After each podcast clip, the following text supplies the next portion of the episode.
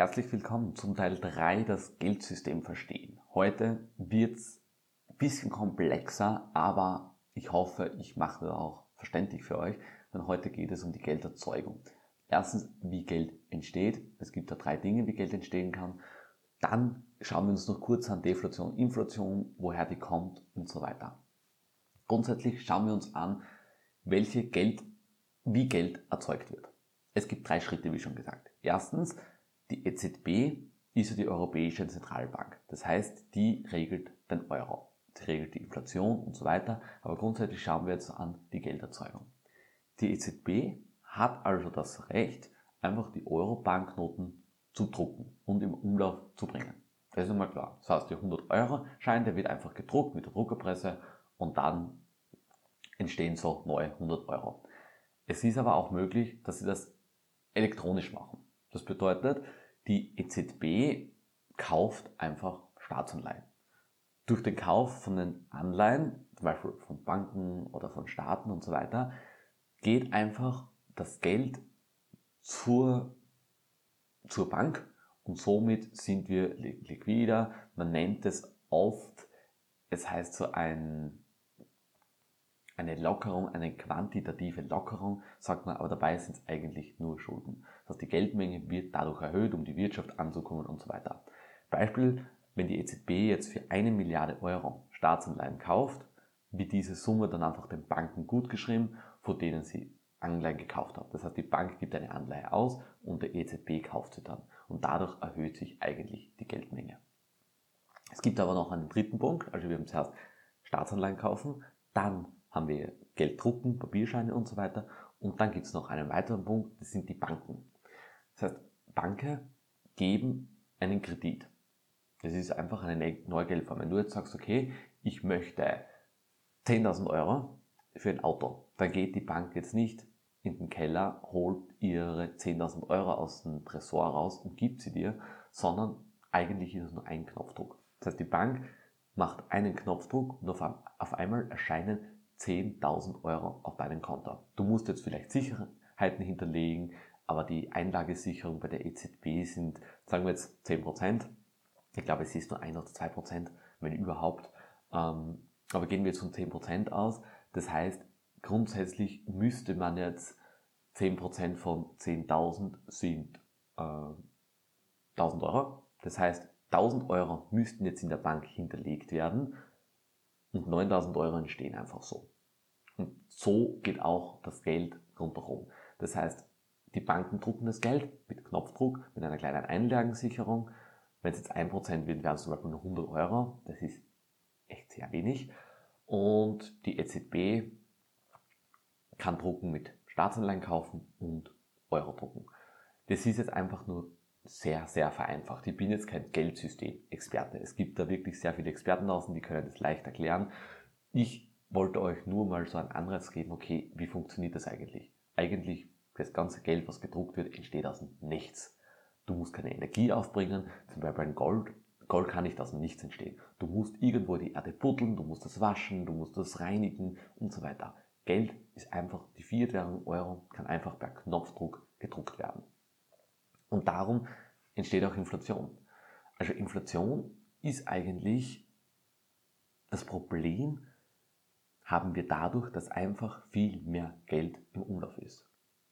Wenn wir jetzt sagen, Angebot und Nachfrage können das auch natürlich beeinflussen, aber in einer bestimmten Zeit, sagen wir angenommen, es gibt plötzlich eine sehr hohe Nachfrage nach Äpfeln und das Angebot kann einfach nicht mithalten der Preis also für den Apfel steigt. Das heißt, wir hätten jetzt eine Inflation. Das Problem ist nur immer, dass die Nachfrage jetzt an Äpfel sehr stark steigen würde. Zum Beispiel beim Klopapier bei Corona-Zeiten in Österreich, ja, stimmt, hat er einfach Mangel gegeben, aber trotzdem die ganze Inflation, die 10%, was wir da jetzt gehabt haben, ist eigentlich nur dadurch gekommen, dass wir neues Geld gedruckt haben, dass Staatsanleihen gekauft worden sind und so weiter. Das Kredit, allein die Immobilien. Du hast kostenlos eigentlich einen Kredit bekommen für eine 500.000 Euro Immobilie. Jeder hat sich einen Kredit aufnehmen können. So ist Geld entstanden. Und dadurch haben wir jetzt auch so eine hohe Inflation. Inflation wird gemessen durch den Warenkorb. Das stimmt, aber wenn wir jetzt den Warenkorb anschauen, der vor 70 Jahre war und der Warenkorb, der was jetzt ist, ist das eigentlich nur eine Spielerei der EZB, damit die Inflation nicht so hoch ist. Wenn wir das echt, wenn wir den alten Warenkorb nehmen, hätten wir eine viel, viel höhere Inflation. Die Experten sagen jetzt immer, die Inflation ist mindestens doppelt oder dreimal so hoch. Das heißt, das wäre bei 20, 30 Prozent. Und das ist richtig viel. Und das spürst du auch, glaube ich. Schauen, geh, geh mal einkaufen. dass dein Einkaufswagen ist nur zum Boden bedeckt und du zahlst gleich einmal 50 Euro. Das ist, das ist brutal. So, wir wissen jetzt also, warum Inflation entsteht. Natürlich, sie kann von unterschiedlichen Faktoren jetzt abhängen, von Angebot Nachfrage, von Produktionskosten, von Schulden, von der Wirtschaftspolitik, Geld, die Geldmenge natürlich. Aber ich bin der Meinung, die ganze Inflation entsteht nur dadurch, dass wir einfach die Geldmenge in den letzten Jahren einfach massiv erhöht haben. So, jetzt wissen wir, was Inflation ist. Die Frage ist jetzt, was ist das Gegenteil von Inflation?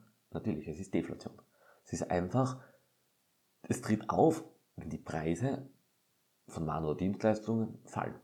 Das heißt, sie steigen nicht, sondern sie fallen. Du kannst dir auf einmal mehr leisten. Deine 100 Euro, wenn du einkaufen gehst, also die 50 Euro, jetzt sagen wir, du gehst wieder in ein Lebensmittelgeschäft und du hast eine Deflation, auf einmal ist dein Einkaufswagen voll. Vorher war nur der Boden bedeckt und jetzt ist er voll, zum Beispiel. Das heißt, die Produkte werden einfach billiger. Wie kann eine Deflation entstehen? Grundsätzlich, jede technologische Entwicklung ermöglicht eine Deflation. Das heißt,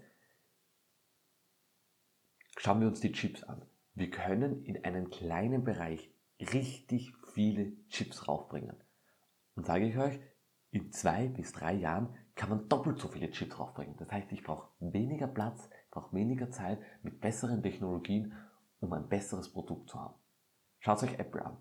Apple ist, das Gerät kann immer mehr, wird immer, jetzt ist es sogar günstiger geworden. Das heißt, Apple ist deflationär. Das Problem ist, das kommt bei uns nicht so an, weil wir so viel Geld drucken, dass eine technologische, eine deflationäre Technologie wieder inflationär wird. Und das ist unser Problem. So steigt der Überkonsum, so schädigen wir die Umwelt und so weiter. Das heißt, Deflation, bin ich der Meinung, Deflation schützt vor, schützt die Umwelt. Wir haben weniger Überkonsum. Das heißt, wir können uns auf einmal mehr leisten. Ich brauche nicht jedes Jahr ein iPhone, sondern vielleicht alle fünf Jahre ein neues iPhone. Ich bin viel ressourcenschonender und das ermöglicht Bitcoin. Mit einer Fiat-Währung ist es schwer, Deflation zu haben. Warum? Weil einfach die Gier der obersten Leute zu groß ist. Sie möchten immer neues Geld drücken. Darum gibt es jetzt Bitcoin. Wir wissen, es gibt eine maximale Obergrenze von 21 Millionen Coins, egal was passiert. Natürlich, wir haben jetzt noch eine Inflation im Bitcoin. Alle 10 Minuten wieder ein neuer Block gefunden. Jetzt kommt dann 6,25 Bitcoin, bald kommen nur 3,125 Bitcoin mehr im Halving, das ist so April, Mai sowas. Ja, wir haben jetzt noch eine Inflation, aber wir haben trotzdem die Obergrenze von 21 Millionen. Das ist im Jahr 2140. Das heißt, irgendwann wird sie deflationär werden. Und ich glaube, in den nächsten 35 Jahren sind fast 99,9% aller Bitcoins heraus. Das heißt, jeder will Bitcoin haben und es gibt einfach nicht mehr. Das heißt, es wird alles weniger, Bitcoin wird mehr wert und die Waren werden, du benötigst da schon weniger Bitcoin, um eine gleiche Ware zu kaufen. Beispiel, stell dir vor, du hast einen Bitcoin und der wird einfach wegen seiner Knappheit und weil einfach die Nachfrage steigt, wird er immer wertvoller. Das bedeutet einfach, in der Zukunft kannst du mit diesem einen Bitcoin kein Auto mehr kaufen, sondern ein Haus kaufen, weil er so viel wert worden ist. Bei der Inflation ist so, du könntest mit vier Währungen könntest du dir ein Auto kaufen, aber durch die Inflation kannst du auf einmal nur mehr ein Fahrrad kaufen. Und bei Deflation ist genau so, du könntest heute ein Auto kaufen und in 10, 20 Jahren vielleicht ein Haus, weil einfach das Geld mehr wert wird. Das heißt, die Energie, was wir aufgewendet haben, um Geld zu bekommen, wird mehr wert, die Wertspeicher ist vorhanden, weil, sei ehrlich, du gehst jetzt arbeiten und in 10 Jahren ist nur mehr die Hälfte deiner Arbeit und Zeit hat den gleichen Wert wie jetzt da. Und das ist einfach nur traurig. Darum mein, mein Appell, schaut euch unbedingt Bitcoin an. Nächste Woche werden wir mehr über Bitcoin erfahren, werden die Bitcoin verstehen, System einbauen, das heißt wieder dreiteilig. Wir werden über Bitcoin reden und ich sage es euch, wenn du dich mit Bitcoin beschäftigst und das langsam verstehst und das Geldsystem jetzt verstehst, weil jetzt weißt du, wie Geld funktioniert, welche Eigenschaften Geld haben muss, wie, das, wie es neu gedruckt wird und so weiter, was die Probleme dadurch sind, Inflation Beispiel, weißt du einfach, okay, du kennst die jetzigen Probleme, du weißt, was Bitcoin lösen kann und dann wirst du es verstehen und sagen, hey Sebi, danke, dass du mich zu Bitcoin gebracht hast. Das ist eigentlich mein Ziel. Darum wünsche ich dir jetzt noch eine wunderschöne Woche.